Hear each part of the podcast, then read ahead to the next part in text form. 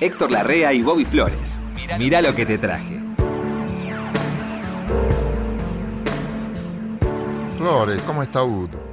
¿Cómo le va, querido Héctor? ¿Cómo está UD? ¿Cómo está usted y cómo está eh, el resto de la dinastía radiofónica que nos ha este, llevado a este lugar? A este lugar, está bien. Sí. Me sabe que encontré el otro día unas cintas de Martin Nates. ¿Del peruano? Aparecieron en YouTube. Sí, sí. Alguien las. ¿En YouTube? Sí, sí. Las voy a buscar. Sí. Sí, sí, alguien. las- Bueno, siempre hay alguien, vio que ¿De grababa. Radio los Belgrano o Radio Splendid? ¿Qué año? sé? 80 y Radio se- fue lo- los 50. Radio... eh, 80 y pico. sí. Belgrano en los 80, Sí, debe ser 70 Belgrano, y pico, sí. 80 y después Continental fue reencuentro a la noche. ¿Sabe que hay. Una maravilla. ¿Sabe que hay cintas de usted con humor redondo, no? No. ¿Sí? Pongo humor redondo un día en YouTube, a ver. Ah, sí. Y estaban Garaycochea, los Basurto y Mesa. ¿Qué equipo? ¿Los dos basurtos? ¿Mesa estaba? No, me equivoco. ¿me- Mesa, sí. Mesa, Mesa. Camarota. Camarota. Basurto y Garaycochea. Eran los fijos. Después había otros como vi- invitados. Usted fue. Almiro Sá, no, iban tipos.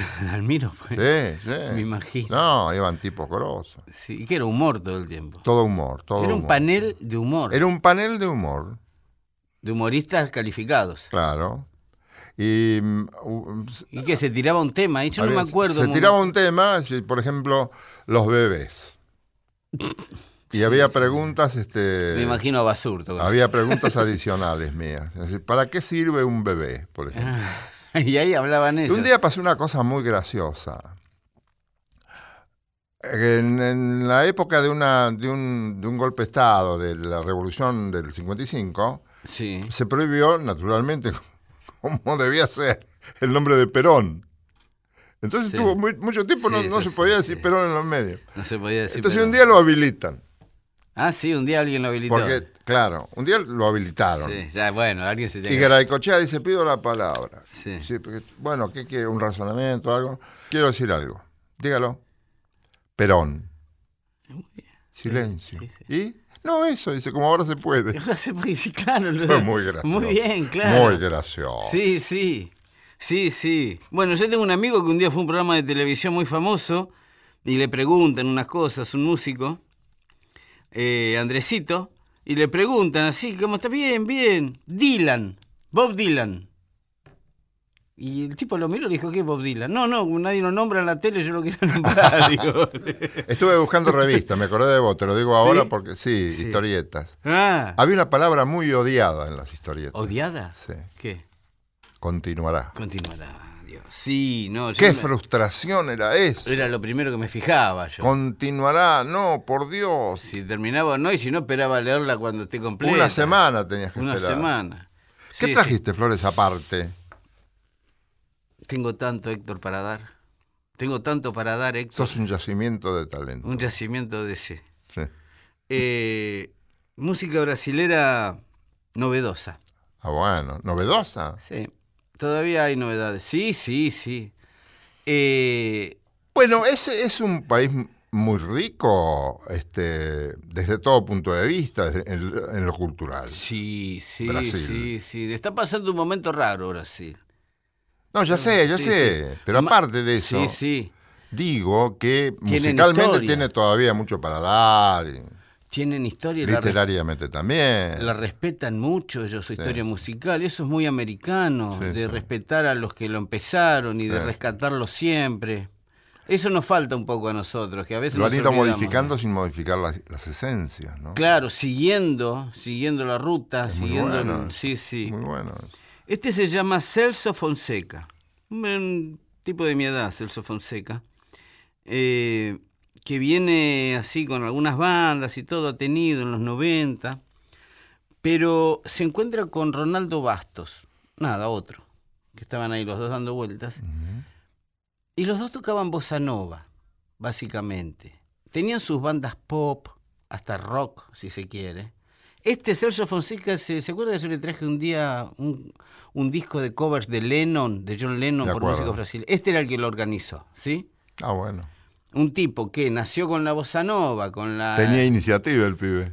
Claro, este muchacho nació con la bossa nova, con el MPB, la música popular brasilera y todo eso. Le mandamos un gran saludo a Teddy Ferrari, que nos de que sabe mucho. Un gran saludo a Teddy Un Ferrari. saludo.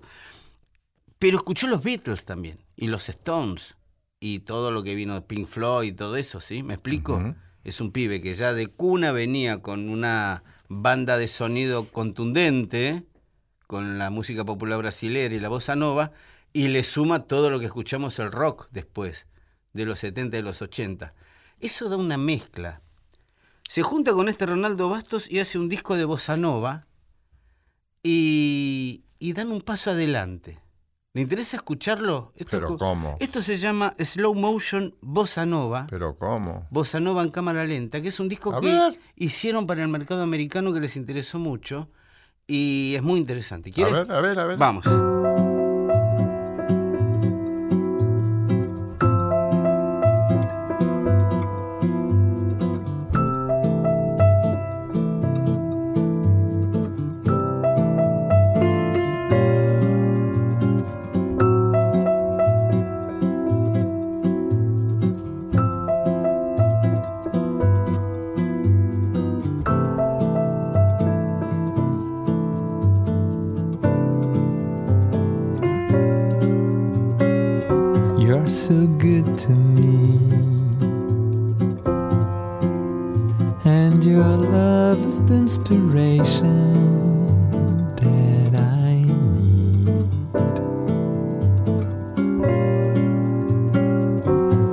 Writing songs for you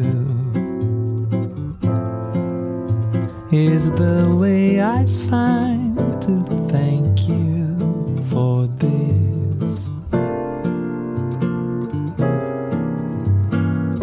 Face the music, dance to the music. Now I hear the sound of music. And your kisses take it closer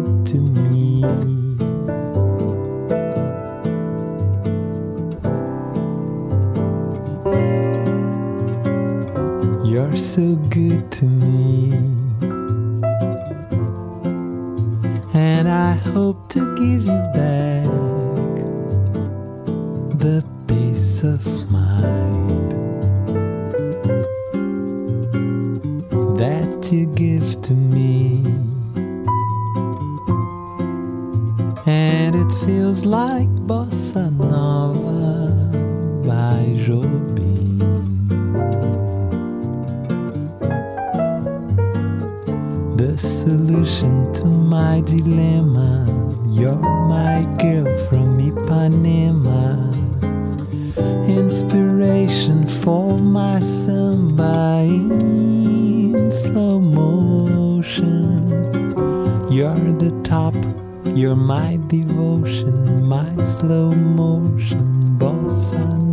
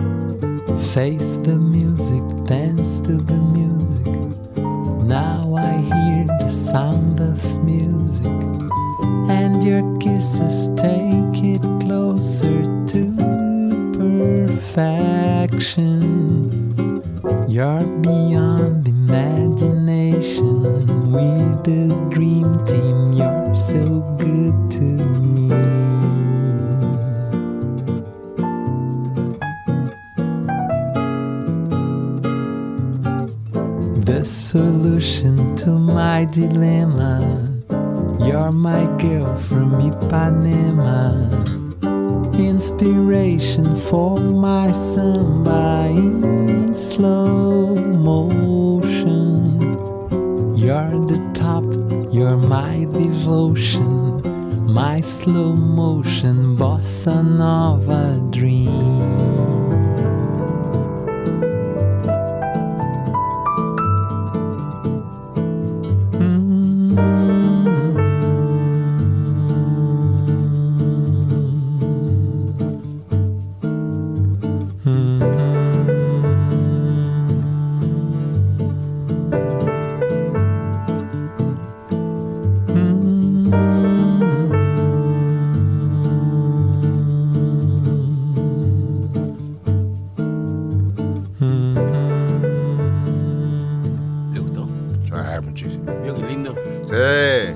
Bien, Hay nuevas bien. posibilidades de sonido. ahí, ahí. Compone muy bien, hay que componer bossa nova, ¿eh? Como con poco. Yo siempre elogio, me gusta lo sencillo. Claro, Tomás lo sencillo y lo potenciás. sí, sí, sí.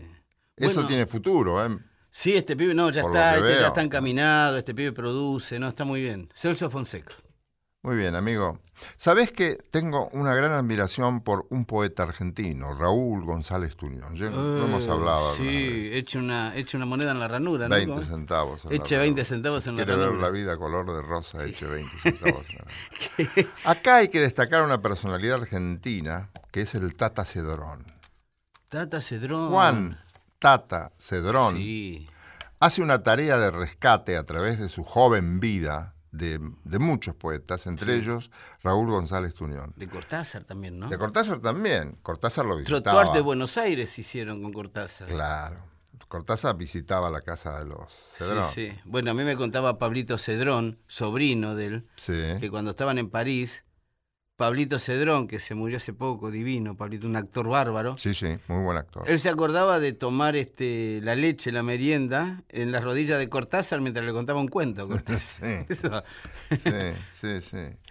Y este, pobres, vivían como podían, ¿no? Claro, estaban exiliados, sí, no estaban de gira, ¿eh? No, Estaban exiliados, sí, sí. no era el, el- el París regalado. No, no, no. Bien, eh, Raúl González Tuñón fue visitado por el Tata Cedrón y le grabó. Grabó la voz. Ah, mire qué bien. Es la mejor grabación que yo he escuchado, porque hay otras, No lo escuché pero la mejor grabación desde, el- desde la parte técnica y desde lo conceptual es esta que ha hecho el Tata Cedrón. Y acá él va, él musicalizó una milonga que se llama Milonga de la Ganzúa. Estos personajes. ¿Sabe qué es la ganzúa? Sí, claro. ¿Qué es la ganzúa? Lo que abre las puertas. la- Pero no lo que abre la puerta, lo que, lo que abre la puerta sin la llave, digamos.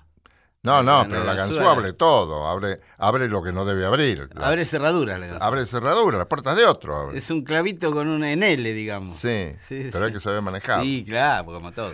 Bueno, estos sujetos, como los de que protagonizan la milonga de la ganzúa, tan, tan bien descriptos por Raúl González Tuñón, tienen la música del Tata Cedrón. Qué Y antes, la palabra de González Tuñón describiendo quiénes eran esos personajes que iban con él, con el hermano y con otros tantos poetas y periodistas. Casi todos eran periodistas. Claro. Eran poetas y periodistas. Sí, sí. Y acá cuenta un poquito, traje una parte de donde Raúl González Tuñón cuenta para el Tata Cedrón cómo era ese lugar de esa comida misteriosa, Qué el lindo. puchero misterioso. Qué lindo. En la cortada de carabelas, en boliche la cortada de carabelas, en el puchero misterioso, en el puchero misterioso, que era el, la trastienda de un almacén y despacho de bebidas de la calle Talcahuano y Cangallo, hoy desaparecido, eh, Nale Rosso le puso el puchero misterioso. Allí íbamos con el Malevo Muñoz, mi hermano Enrique, Pondal Ríos, que acaba de morir, Nicolás Olivari, Nale Rollo, Córdoba y Turburu. Y iban allí cocheros, choferes, choferes, cocheros y canillitas. Estos canillitas que eran encantadores tenían algunos amigos, malandras, ¿eh? rateros, rateros, en el fondo gente casi angélica, ¿eh? Eh, que tenía sus, eh, eh, eh, su duende y su ángel. Carlos de la Púa me presentó una vez a uno de estos malandras, malandras que él llamaba Don Juan de las Nieves López. Él lo llamaba. Y cada vez que lo, ve- que, que lo veía, ¿eh? le decía, con todo, que es el grito, ¿eh? Sí, que a los chorros, sí, claro. dije a los chorros cuando salen con el bagallo. ¿eh? Sí. De modo que yo los conocí, conviví con muchos de ellos. Además, el- la vieja crítica, el famoso diario Crítica, alrededor de los canillitas, que eran tipos cautivantes, encantadores, increíbles, que nos daban comidas cuando, eh, cuando teníamos algún premio municipal Sí. de literatura, Ah, a sí. nosotros, a los periodistas. ¿Así? Todos estos canillitas eran amigos también, ¿eh? ocasionales, ¿eh? de malandras, Claro. ¿eh? de por malandrines, de ese tipo de esos ladrones. Sí. Sentimentales que lloraban tremendamente cu- cuando, uno, cuando el Malevo Muñoz recitaba el poema Los Viejos. Claro. Los ladrones usan gorra gris, bufanda oscura y camiseta raya. Y si no, no. Algunos llevan una linterna sorda en el bolsillo. Por otra parte, se enamoran de robustas muchachas, coleccionan tarjetas postales y a veces lucen un tatuaje en el brazo izquierdo. Una flor, un barco y un nombre. Rosita. Todos los ladrones están enamorados de Rosita, están. Y yo también. Los ladrones saben silbar, bajarse de los coches en movimiento y bailar el vals. Aman sobre todo a su madre anciana y cuando ésta se les muere, cantan un tango, lloran desconsoladamente y de las cosas dejadas por la muerta repartirse entre los hermanos eligen una virgen de plata y el canario. Vengan a verlos por las mañanas, con la gorra hasta las orejas, han desvalijado a las viejas del asilo de las hermanas. Dilapidarán sus dineros con mujeres y malanderinos, en tugrios y merenderos, en milongas y clandestinos. Oirán un tango de bracánico y en lo del pena, ole con mientras sueñan con rocambole las muchachas en el botánico del parque gol. Los versos lari merecerán sus mejillas cantando sombrías coplillas a la manera de Olivari la noche con la mamúa irán de pura recalada a besar la crencha engrasada que cantó Carlos de la Púa. Y son humanos, inhumanos, fatalistas, sentimentales inocentes como animales y canallas como cristianos. Ninguna angustia los desgarra, cada cual vive como quiere. Cuando la madre se les muere le pone el luto a la guitarra.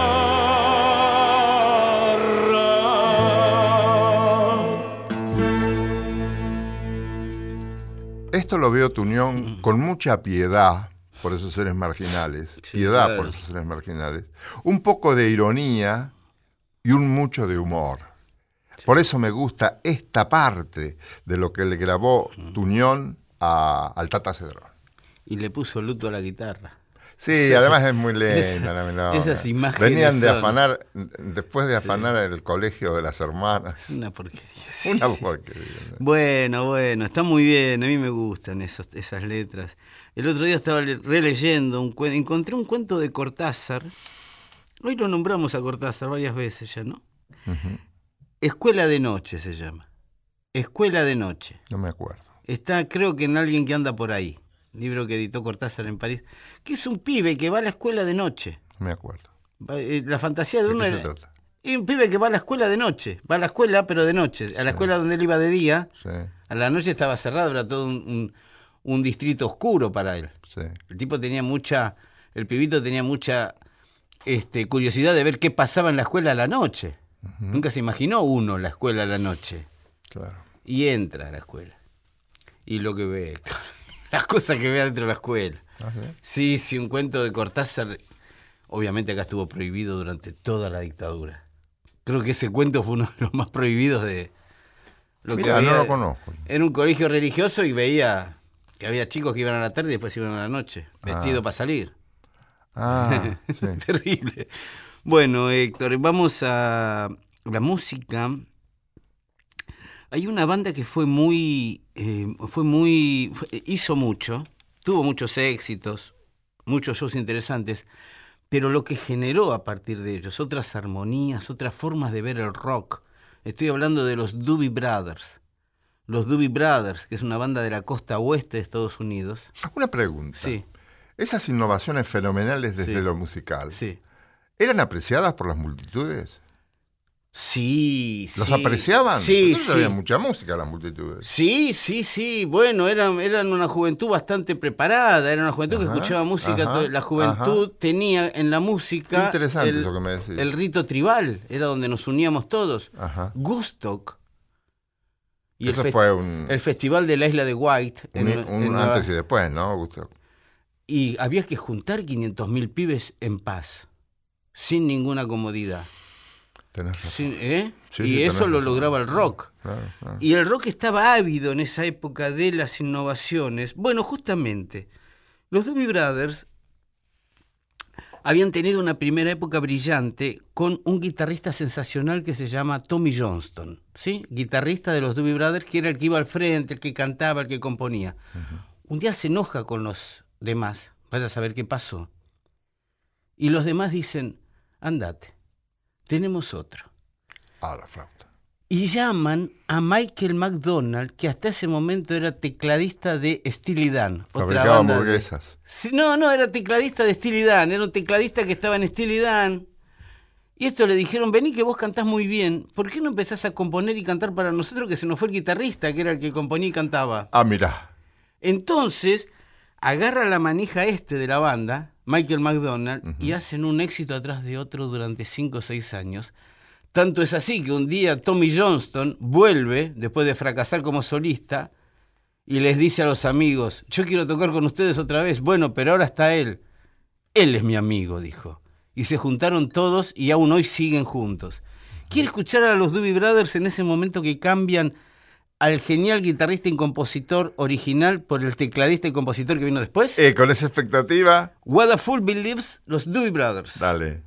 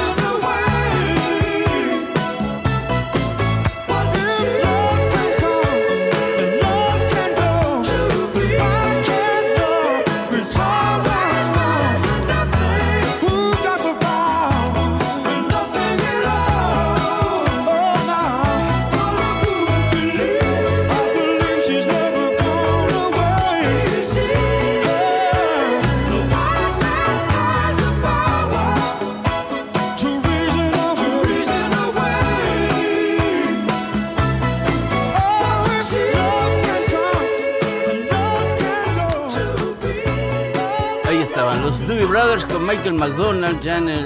Hoy un cantante ya con- consagrado, ¿no? Michael McDonald. Mira vos, ¿de qué año es eso? 77, 78. sí. Producían lindos sonidos, ¿eh? Sabían mucho, estaban muy preparados, sí, eran sí. pibes que ya venían con un background interesante. Bueno, ahora volvemos. Bueno. Mirá lo que te traje. Segunda temporada. En la radio de todos. Ay, Héctor. Le mandan un gran saludo a Aníbal García también. El maestro Aníbal El García. maestro Aníbal García. Hijo de Carlos García. Hijo de Carlos García que tocaba. Carlos García tocaba fundamentalmente el piano, pero Piano. cualquier instrumento. Aníbal tocaba Un batería. extraordinario músico argentino. Uno en la primera línea de los músicos argentinos ¿Cuántos que hay? y arregladores tenés que poner a Carlos García. Sí, sí. Bueno, Aníbal ha tocado la Que batería. además con- me hacía el favor de llamarme pibe. Está bien. Y yo le decía a don Carlitos. Bueno, Aníbal ha tocado la batería con Iggy Pop una noche. Sí, Sí, sí. Gente tenía muy- que salir un buen músico. Tenía que salir, sí. Bueno, Bueno, por allá por los años 50, principios de los años 50, Mm. Sí. Estados Unidos decide enviar embajadores de buena voluntad a distintos lugares del mundo. Sí. ¿Quiénes son esos embajadores de buena voluntad? artistas. Los músicos. Los Los, músicos. artistas. Dicen que el más grande de ellos fue Armstrong. Louis Armstrong.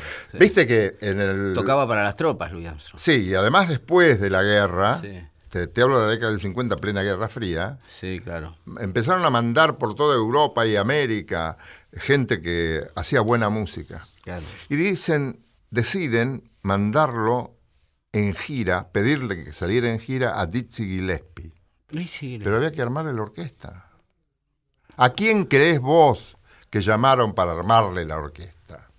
Uno que le, solucionaba todos los problemas a todos. Quincy Jones. Quincy Jones. ¿Sí? Él armó la Quincy orquesta de Jones. Gillespie. Le armó la orquesta de Gillespie, le hizo los arreglos a Claro. Gillespie. Ah, Tienes razón, es verdad, sí, sí. Quincy Jones le solucionó Sí, los problemas sí, a sí. Sinatra, le revitalizó la carrera a Sinatra, le armó Mm. los conciertos en el hotel ese de, de Las Vegas para Sí, que sí, sí, para que. Sinatra se incorporara definitivamente al swing.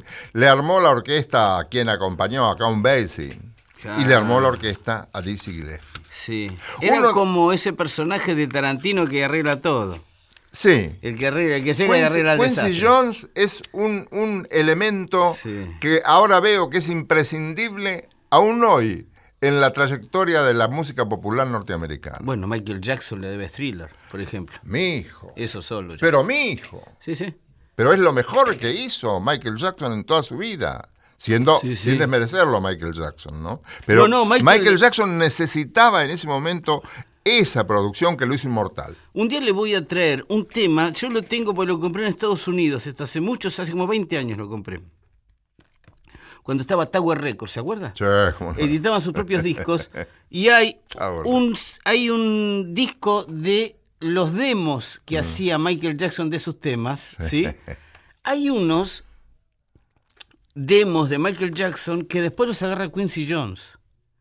Entonces usted cuando los escucha por Michael Jackson, lo voy a traer esto la próxima semana, cuando escucha a Michael Jackson era bueno, ahora cuando lo agarraba Quincy Jones y le empezaba a subir violines, dos teclados Ah, más, un una genio, línea de un vientos. ¿no? Hacía una canción, bueno, ya lo voy a traer.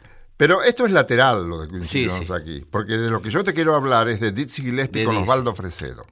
Ah, Osvaldo sí. Fresedo tenía con Eduardo Armani, que era un jazzman, Sí. una, un lugar nocturno y vespertino que se llamaba Rendezvous, que estaba por acá en el centro de Buenos Sí, Aires. yo sé. Era un cabaret, Rendezvous.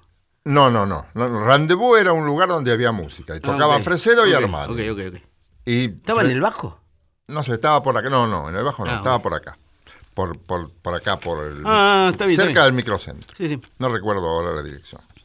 Bueno, viene Gillespie y hay opiniones muy encontradas con respecto a esto. Dicen que apareció de sorpresa, agarró una trompeta y grabó esto que te voy a hacer escuchar. Sí. Esta y otras cosas. Eso no es cierto. No es cierto. Porque me entero que eh, a toda la gira Dizzy Gillespie llevaba un Ampex 600, que es un muy buen, buen grabador a Mm. Sí, cinta magnetofónica. Cinta abierta. Y eso estaba ahí. No lo iba a llevar en el caballo que dicen que fue. Fue vestido de gaucho Sí, y dicen que fue a caballo. Pero si hubiera ido Dizzy Gillespie a caballo, desde el hotel donde estaba hasta el, hasta el lugar, nadie, nadie sacó una foto. Nadie. No, no hay nadie foto de eso. foto. Era, nadie, no, no, No, hay bueno. nada. Quincy Jones no lo menciona en sus memorias. No. Dizzy Gillespie sí.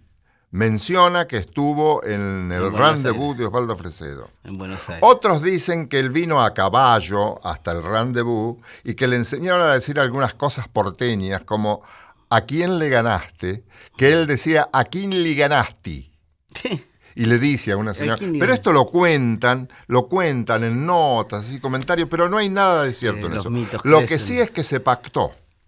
Sí, Lo que sí es que hablaron con Pancera, con Roberto Pancera, para que hiciera los arreglos de cuatro canciones, Sí. entre ellas Vida Mía, que es lo que vamos a escuchar ahora. Claro. Le escribió los solos y lo consultó con Quincy Jones. Eso sí. Ah, sí, Quincy eso Jones sí. no lo menciona. Pero una cosa quita la otra, Héctor.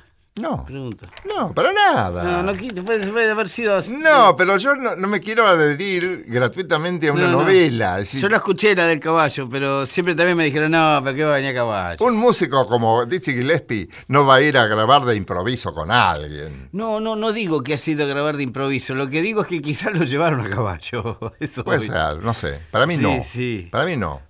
No Este, sé. Pero, pero, no importa. No importa, Eso es lateral. Sí, Lo, que no es lateral El hecho. Lo que son quedó. los arreglos que hizo Pancera para Y Fresedo la grabación. y la grabación de este muchacho. Que muy esto ha sido ensayado, a mí no me la venden, que fue improvisado. Y fue en las últimas horas de la tarde, en la función de la tarde. Sí. Y el público se llevó una gran sorpresa. porque Ah, ¿esto el- está en vivo? Esto es en vivo. En vivo. Y aparece en las fotos Sí. el Ampex 600, que es un grabador de la gran flauta para Es ese momento. grandísimo, es enorme. Sí, sí, un muy buen grabador. Sí, que sí. tenía, creo que velocidad 15. Sí. La que se usaba corrientemente era siete y medio Claro. para las grabaciones en cinta magnetofónica. Tres pulgadas. Este creo, creo que tenía velocidad 15. Es probable, Y claro. por, eso sí, ha salido sí. una grabación tan fiel. Claro, puede ser. Y graban, entre otras cosas, Vida Mía. Qué lindo, Que Vida. te demuestra lo que es Fresedo, lo que es Vida Mía y sobre todo, amigo mío, lo que es Gillespie. ¿Querés escucharlo? ¿Cómo no? Bueno.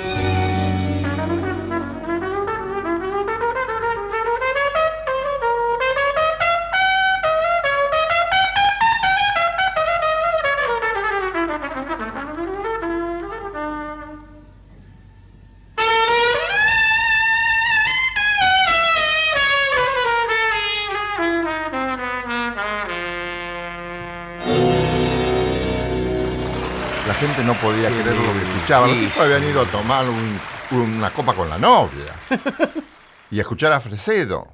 Y de pronto aparece este hombre, Dizzy Gillespie. Dizzy Gillespie. Nada menos. Nada menos. Mira, Héctor, le regalo mi retrato de Barry White que hice mientras escuchaba. Ah, qué lindo. Muy bien, sí. Es un Barry White este, Barry White. tipo Joven, Simpson. Jovencito. Tipo Simpson, gracias. Sí, eh. eh, Me regala dibujos. ¿Sabe que tengo, Héctor, para, para? Que Ud merece lo mejor. Ud. Ud también. Sí, sí. No, no, ustedes, para mí, mire. Duke Ellington. Ah, Eh, vio. Bueno, oye, se acaba la discusión. ah, Duke Ellington. Duke Ellington, un pianista ¿A y cuántos ha protegido Sí, Duke Ellington? Sí, a Stevie Wonder, Aconsejaba a, a Charlie Parker. Charlie Parker. Y lo aconsejaba bien. Sí, a Miles Davis. A Miles Davis. A Miles Davis lo sacudió un par de veces. Era el único que lo podía sacudir de la solapa, Miles Davis. Claro, porque tenía autoridad, porque él, Sí. él era muy ordenado, era Sí. muy, un profesional muy responsable. Sí. Davis también. Davis también. Pero, por ahí metí la pata. Tenía otros momentos, Davis, que Duke Ellington no. Duke Ellington grabó, tiene una, hay, tiene infinidad de creaciones, ¿no? Pero toma el tren a Take the A-Train. Era uno que le pedían todas las noches. Cada vez que tocaba yo me imagino Te que conté uno- que yo un día fui a Nueva York Sí, y sí. me encontré con Juan Abraham, que era Bueno, nuestro esa no. correspon- el corresponsal de Radio Rivadavia Sí. en, en- Qué en- buen laburo ese, no se corresponsal en Nueva York. en Estados Unidos, en Nueva York. Sí. Y le digo, yo, me dice, ¿querés andar el subte? Sí, cómo no. Una tarde que andábamos al cohete los dos. Y me llevó a conocer cosas. Sí. Y le dije, yo tengo una ambición. Tomar el tren a... A, Brook- a, a Harlem. A Harlem, me dijo él. Sí, a Harlem. Y quiero que por favor me lleves a una iglesia para escuchar coros. Claro. Y quiero ver el Teatro Apolo. Está todo ahí en dos cuadras. Está todo ahí en dos cuadras. Sí, y sí. fue a escuchar unos coros. Había mucha gente. Sí. Muchos turistas van a estudiar, van a escuchar gospel. Y hoy ni se, hoy ni se imagina, Héctor. Hoy hay lista de espera para escuchar un coro gospel. Pero hay cada de coro. Sí, obvio, obvio. Eh, bueno, Duke Ellington tiene esto, Take the A-Train, que tiene, yo no sé bien ya a esta altura cuál es la original de esto, así la de la orquesta, la del solo, la del quinteto, la que le dio la chica que canta en, en la película. Veo que hay una película muy famosa Sí, que tiene el, el video de Take the A-Train con Duke Ellington y orquesta, todos en un vagón de tren. Es genial ese. Después te lo voy a mostrar. Sí. Está en YouTube. Mm. Eh, esta es una versión que fue tomada. Una vez yo estuve en Nueva York y voy, caigo casualmente, casi casualmente, al Museo Whitney. El Museo Whitney, que está en el East Side, ¿sí? En el lado oeste del Central Park, quiero decir, una zona muy cajetilla. ¿sí? Un museo que está ahí, obviamente, tiene un refinamiento de muestras que no es para cualquiera, ¿sí? En ese auditorio tocan muy pocos. Uno de los que tocó fue Duke Ellington.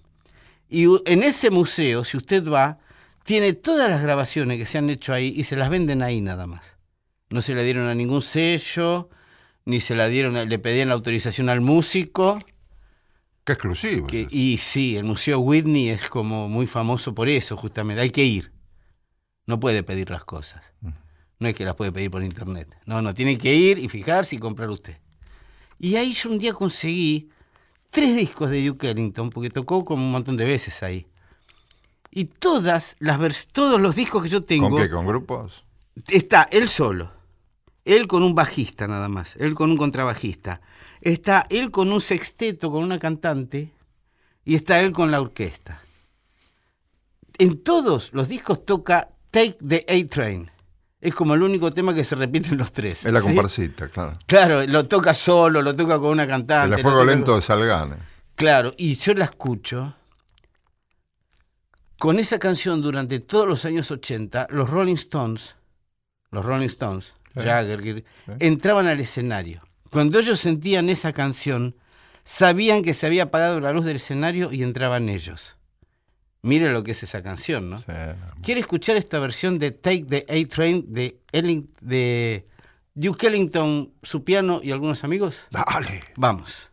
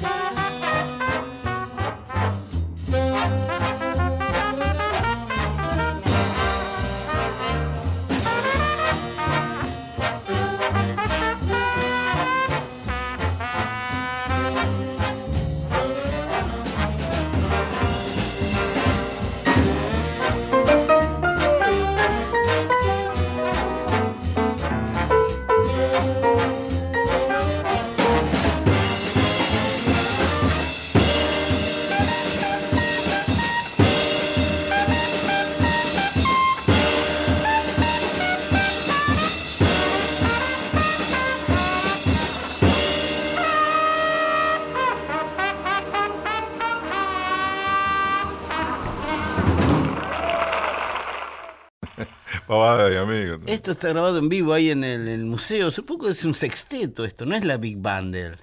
Esto no es la Big Band, es Sí, un... pero que solo el del final. ¿Qué? No, y él... ¿Qué sentido tienen del show? Lo que tiene Duke Ellington es que, eh, aunque el arreglo salga del original, del estándar que estamos acostumbrados a escuchar, siempre es interesante lo que hace él. Sí.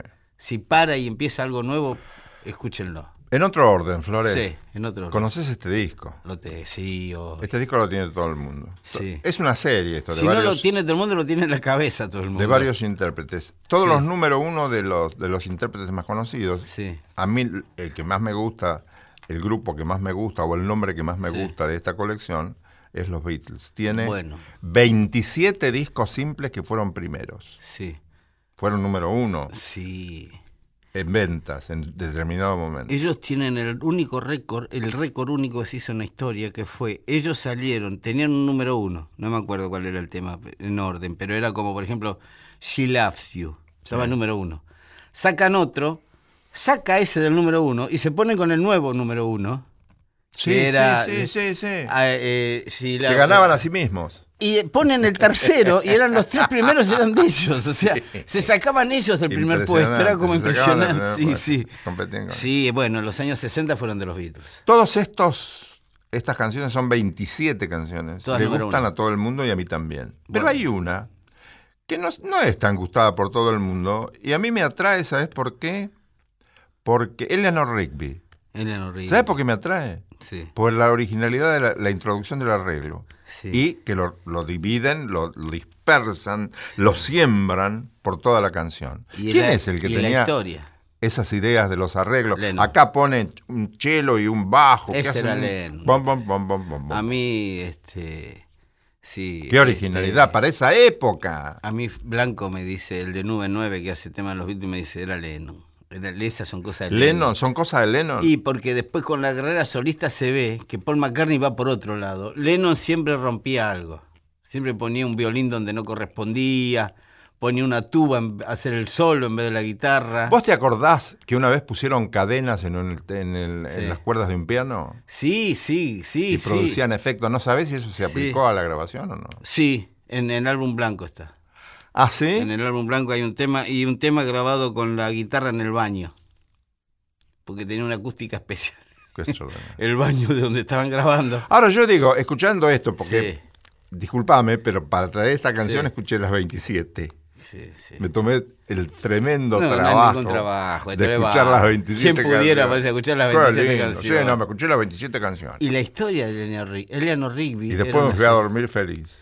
Claro, Eleanor Rigby era una señora que, por ejemplo, iba a juntar el arroz que tiraban después de las bodas. Sí, Como... esa es la historia. Esa es la historia de Eleanor Rigby. Historias muy pequeñas. Sí. Abbey Road, eh, eh, Penny Lane, es una calle muy cortita de Liverpool. Penny Lane está Ellos en el hicieron- puesto 17 y Sí. Eleanor Rigby en el 16. Están juntas. Penny Lane es una calle que tiene tres cuadras, una calle chiquita, pero era donde pasaba todo cuando ellos eran chicos y la hicieron tan mundialmente famosa que la agrandaron. Sí, sí. La historia de Eleanor Rigby a mí me, me conmovió. ¿eh? Es muy linda y además me gusta esta canción. Si querés, Sí, cómo no. vos la escuchaste ya No. varios millones de veces. Yo también. Nunca suficiente. Pero es lindo volver a escucharlo, ¿o no? Claro, ¿O no? claro, claro. Dale.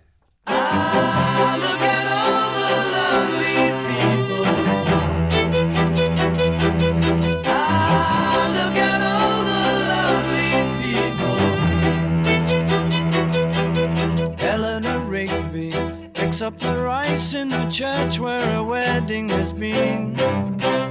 Lives in a dream, waits at the window, wearing the face that she keeps in a jar by the door.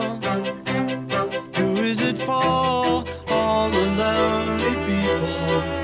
Where do they all come from? All the lonely people. Where do they all belong? Father Mackenzie, writing the words of a sermon that no one will hear. No one comes near, look at him working, darning his socks in the night when there's nobody there. What does he care? All the lonely people, where do they all come from? All the lonely people, where do they all belong?